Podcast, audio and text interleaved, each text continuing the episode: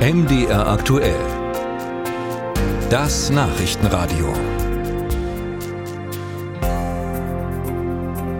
Man ahnt nichts Böses, ist morgens so halb wach mit dem Fahrrad oder dem Auto unterwegs und da ruckelt es einen plötzlich zurück in die Gegenwart. Denn die Schlaglöcher auf den mitteldeutschen Straßen, die lassen sich teilweise kaum noch umfahren. Der Winter, der hat seine Spuren deutlich hinterlassen. Die Straßenbauämter sind offensichtlich bemüht, auszubessern, was geht. Kommunen melden allerdings, dass man bei Weitem nicht hinterherkommt. Es soll einen echten Sanierungsstau geben. Wie schlimm ist das Problem und woran liegt's eigentlich? Caroline Fröhlich hat nachgefragt.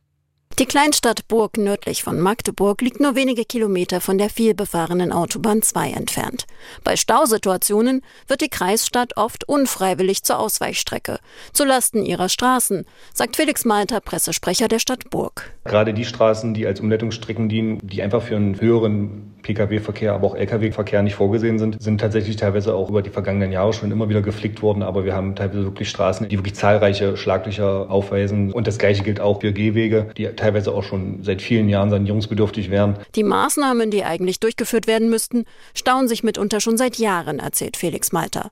Der Stadthaushalt gibt einfach nicht genug her. So waren in den Jahren 2023 bis 2026 ungefähr 2,3 Millionen Euro in Straßenausbaubeiträgen geplant.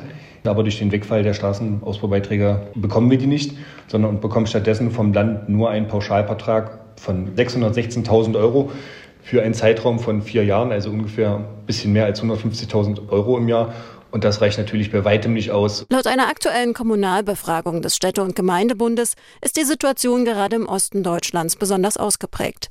Hier schätzen 35 Prozent der Kommunen den Investitionsrückstand bei der Straßenverkehrsinfrastruktur als gravierend ein. Kleinere Gemeinden haben weniger hohe Einnahmen, etwa bei der Gewerbesteuer. Gleichzeitig steigen die Sozialausgaben.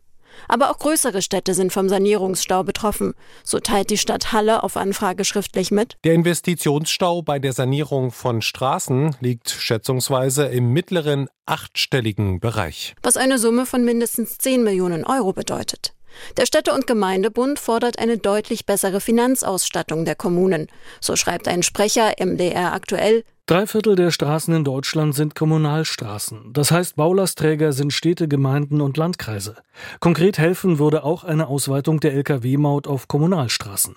Aktuell wird die Lkw-Maut auf Straßen des Bundes um eine CO2-Differenzierung und den Einbezug von Lkw ab 3,5 Tonnen erweitert. Auch die Kommunen brauchen eine solche Finanzierungssäule, um ihre Straßen instand zu halten. Aber Geld ist eben auch nur ein Grund für den Stau, was Straßensanierungen angeht. In Erfurt schafft man momentan einfach auch nicht mehr, weil Planungen viel Zeit kosten und viele Akteure involviert sind, wie etwa die Stadtwerke, Telekommunikationsunternehmen oder private Investoren.